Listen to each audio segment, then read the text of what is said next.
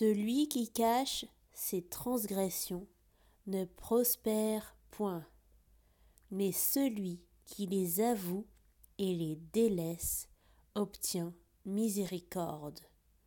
Proverbe 28, verset 13.